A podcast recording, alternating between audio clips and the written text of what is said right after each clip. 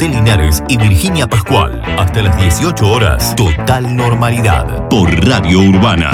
Si bien no hubo realización de fiestas clandestinas a gran escala, sí, el personal de fiscalización tuvo que trabajar en muchas reuniones en casas particulares.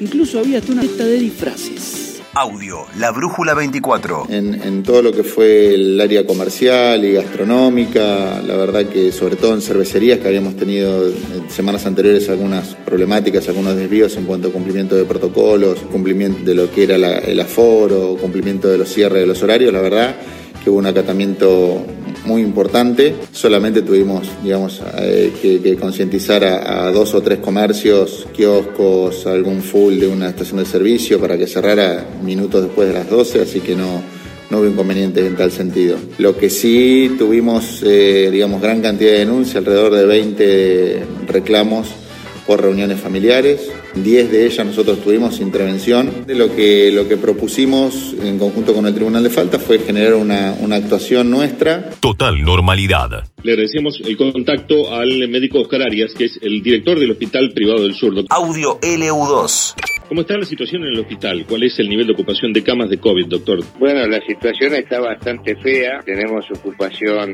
plena en todo el sector COVID. Estas últimas tres semanas, el último mes, diría yo, la cantidad de consultas empezó a subir y abruptamente en los últimos dos fines de semana siempre hemos estado casi con eh, la sala de terapia intensiva y la, el sector de clínica COVID llenos y con pacientes que no son casos leves, sino que son casos graves, realmente casos moderados y que, que pasan rápidamente a ser graves y a requerir asistencia respiratoria. Total normalidad. Ahí vamos, la primera mañana. Las autoridades de los hospitales públicos provinciales y municipales emitieron un comunicado apelando a la responsabilidad ciudadana. La cantidad de personas que requirieron hisopados, hicieron consultas o necesitaron eh, internación se multiplicaron de una manera que ni siquiera vieron en todo el año pasado. Para hablar de esto y quienes uno de los firmantes de este comunicado, está en línea Gabriel Pelufo, director del Hospital Pena. Mirábamos los últimos números del Hospital Pena que preocupan,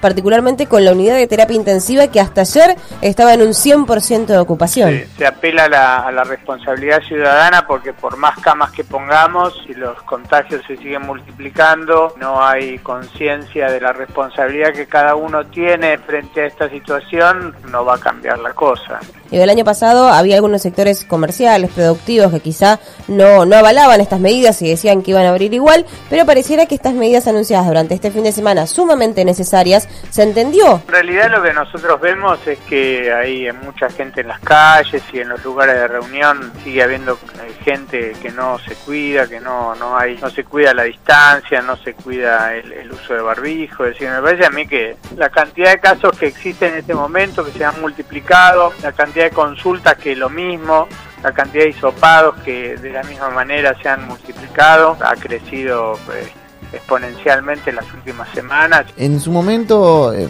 creo que el, año pasado, durante el, pico, hablábamos sobre el laboratorio de testeos que tiene el PENA, testeos eh, para, para, diagnosticar COVID-19. En su momento era de 200 testeos por día como, como eh, pico de capacidad operativa. ¿Cómo se viene trabajando con eso ahora? Me imagino que deben estar al 100% en eso también. Sí, estamos al 100% y tenemos también test rápidos para hacer y en la ciudad hay muchos lugares donde se pueden hacer test a nivel privado, pero la cuestión es que ya cuando pasa un determinado número ya no es cuestión de testeo, sino es cuestión que aparecen los pacientes con gravedad. Ya hoy por hoy hay pacientes que se identifican claramente por sintomatología, epidemiología y la cuestión y acuciante no es que se pueda testear o no se pueda testear, sino que tener un lugar para asistir a esa gente. Total normalidad. Telefe Bahía Blanca. Esta mañana el viceministro de Salud de la provincia reconoció que la situación es grave a nivel sanitario y si bien no se han producido brotes dentro de las escuelas, sostienen que es importante reducir la movilidad de personas y las escuelas hoy por hoy son una de las principales fuentes de movimiento de personas a lo largo y a lo ancho de la provincia de Buenos Aires. De todas maneras, esta decisión, que todavía no fue adoptada, se tomaría solamente en los lugares, en las ciudades en donde se están dando picos de casos difíciles de sostener para el sistema de salud. Saludamos a Nicolás Kreplak. Nicolás, buen día, un gusto, ¿cómo estás? Audio Radio La Red. Eh, Yo te leía el, el fin de semana contando lo de la barría, eh, la preocupación por la aparición de, de cepas, eh, de gente que, que no ha viajado. Sí, es cierto que tenemos circulación de variantes virales. En la provincia tenemos un convenio con un grupo que se llama País, es de investigación genómica del propio Ministerio de Ciencia, y por eso es que encontramos, no solo en la en varios eh, municipios más, la presencia de variantes de preocupación, que son la de, la de Gran Bretaña y la de Manaus. Eso es un problema. eh, y, ya, y ya no son con nexo de viaje, así que eso es circulación comunitaria. ¿Puede haber eh, marcha atrás en clases presenciales en provincia de Buenos Aires? Todo puede haber.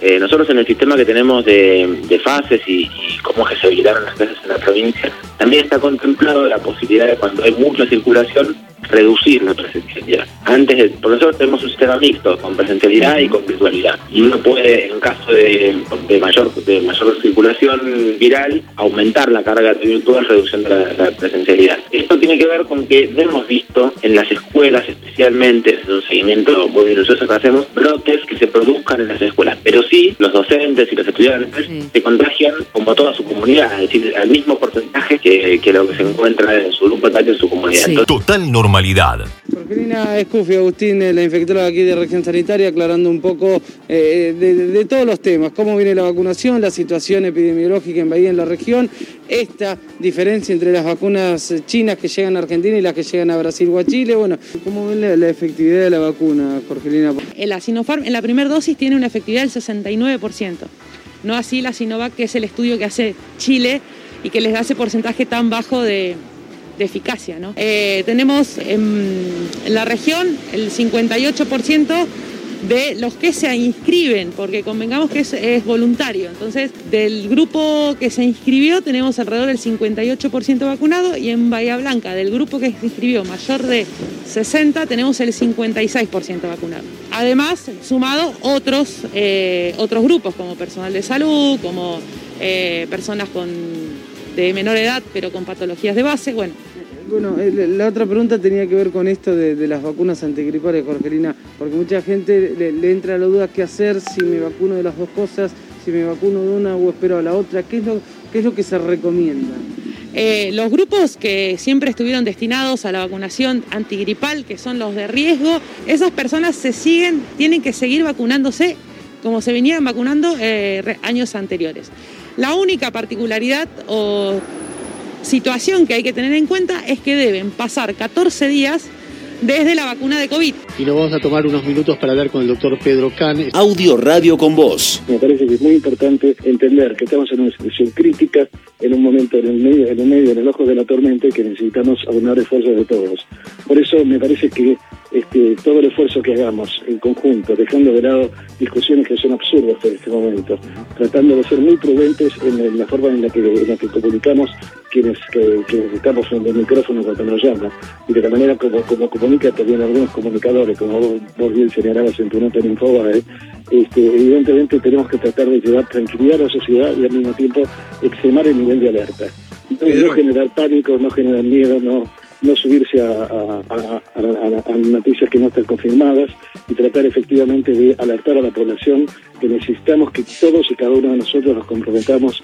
Estamos como en una situación de un, no sé, compararlo como en un incendio, donde nadie le va a preguntar al otro si es hincha de Boca o hincha de San Lorenzo, sino que efectivamente necesitamos la colaboración de todos independientemente de cómo pensemos. Dado la evolución de casos y de lo que pasa en los hospitales en Argentina, ¿qué estrategia recomendarías vos para este momento? Yo nosotros tenemos una, una reunión esta tarde este, del comité de expertos con, este, con la ministra de Salud, donde vamos a intercambiar opiniones, vamos a escucharnos unos a otros, nadie tiene la verdad. El tema es que cuando vos le preguntás a un, a un infectólogo o a una persona que se interesa por la, por la, la epidemiología, puede tener una respuesta fácil que es decir hay que, hay que cerrar más.